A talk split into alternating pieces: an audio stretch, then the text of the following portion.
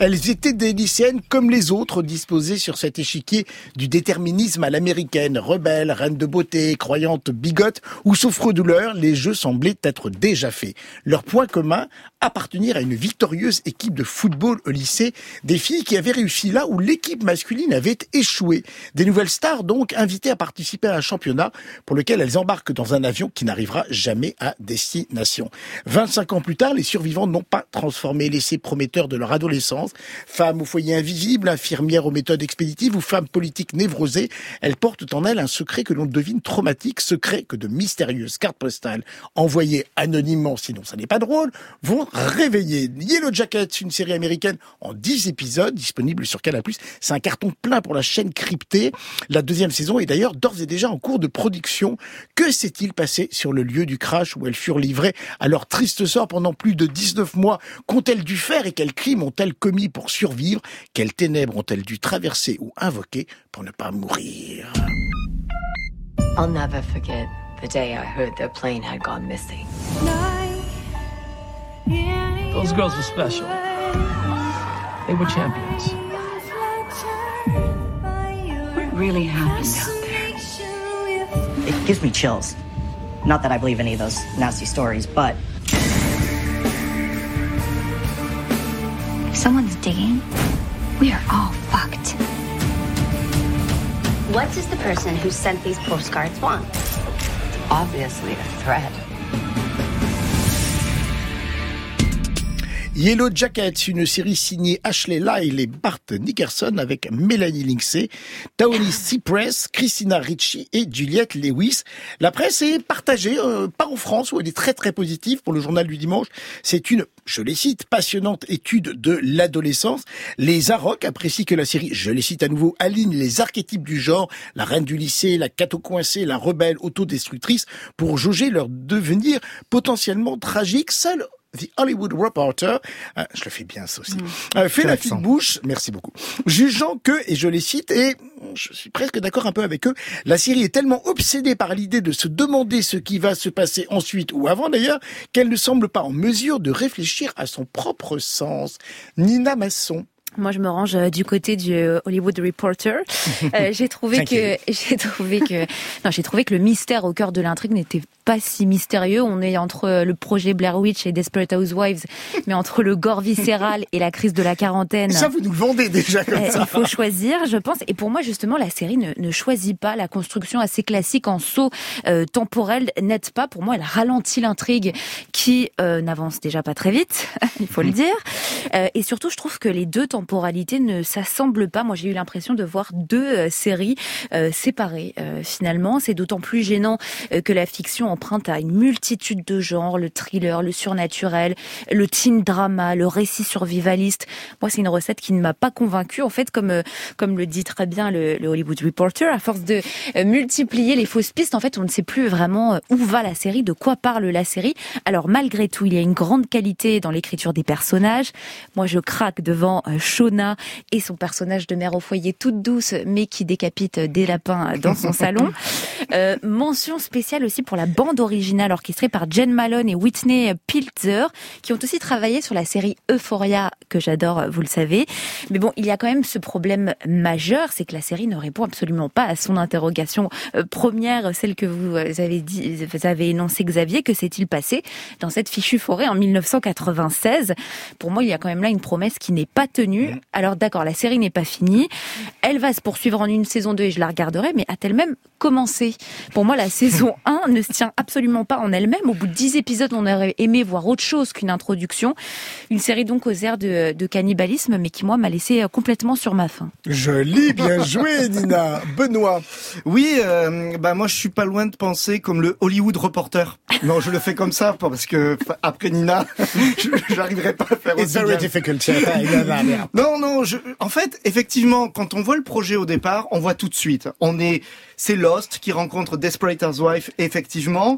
Euh, tout est, tout est là, en fait. Tout, enfin, ça coche presque toutes les cases du genre euh, de ces, de ces séries de ces dernières années.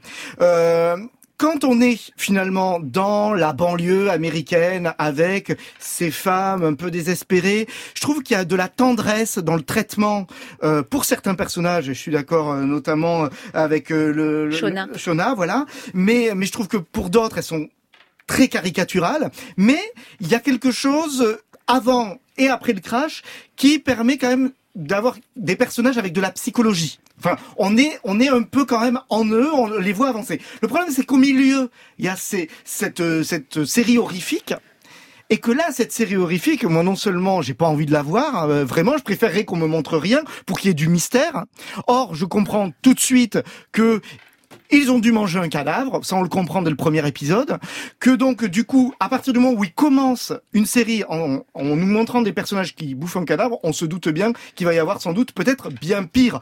Donc en fait, les questions que la série pose, j'en ai rien à cirer. J'avance difficilement dans les épisodes. Je, je crois que j'irai pas vers une saison 2 parce que voilà, ça, ça, je trouve que ça, ça n'avance pas. Mais c'est tellement fait justement pour nous me- promettre la saison 2 que moi, il y a un moment, ça se fait effectivement un peu sans moi. Enfin, je veux dire, continuer de jouer, mais je ne rentre pas. Chère Sonia, Alors moi je ne suis pas d'accord du tout. Je suis, je suis rentrée à fond parce que je trouve que la série pose une question archi dérangeante qui est y a-t-il des moments dans une société où la violence devient nécessaire? Et concrètement quand elle devient nécessaire, c'est contre qui et comment l'exercer? Puisque donc Mm. elle devient nécessaire puisqu'elles sont paumées euh, dans ces euh, rocheuses canadiennes et qu'il va falloir qu'elles mangent.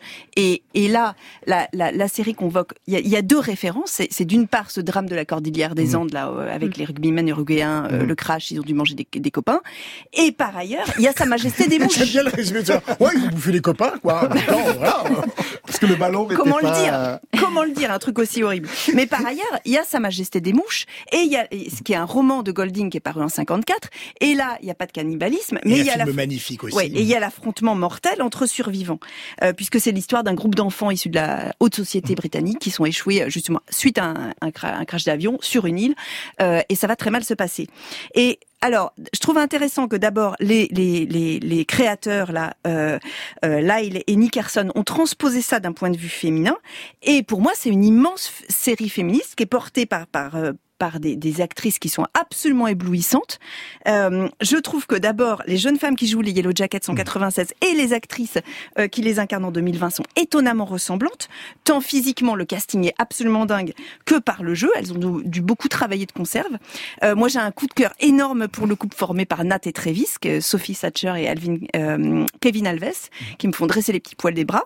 Et puis, j'adore côté quarantenaire Juliette Lewis, à l'ultra sensibilité Et Christina Ricci, dont le personnage évolue par petites touches. Et c'est vrai que c'est lent. Là, là, je vous rejoins, mais euh, je n'en dis pas plus. Les deux enjeux à deux époques, moi, je trouve que ça marche très bien parce que en 96, comment vont-elles en arriver là? Et en 2020, comment vont-elles rattraper par ce qui s'est passé dans les Rocheuses? Euh, Du coup, pour moi, c'est une série vraiment organique, organique qui touche au cœur de l'humain. Et euh, ces petites guêpes jaunes, eh ben moi, je les ai savourées. Très bien. On a encore une petite minute de débat. Vous posez de, de vraies bonnes questions, Sonia, et, et force est de le constater. Mais est-ce que la construction n'est pas un tout petit peu inutilement alambiquée, ces allers-retours qui surlignent, qui expliquent, qui suggèrent, qui donnent effectivement des pistes psychologiques Il n'y a pas un moment où c'est un peu contre-productif non, moi je trouve que ça fait retomber la pression. C'est-à-dire que moi j'ai eu très très peur. Alors je- il faut que je vous l'avoue, c'est que c'était la première série que j'ai regardée. Je me suis dit, je suis très chochotte. Je me suis dit, c'est mal barré.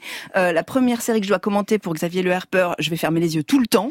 Ça va être dur de dire des trucs intelligents. Et, euh, et en fait, je trouve que le fait de passer en 2021, ouf, je souffle. Et pourtant, il y a un autre enjeu qui arrive. Donc je trouve que l'alternance des deux enjeux, des deux enjeux, pour moi, marche très bien. Non, moi je trouve que c'est c'est c'est pas tant la construction, c'est ce qu'on met dedans la construction. Par exemple, euh, vous disiez que le personnage de Nathalie euh, vous plaisait. Moi je trouve que moralement il y a quelque chose de très gênant.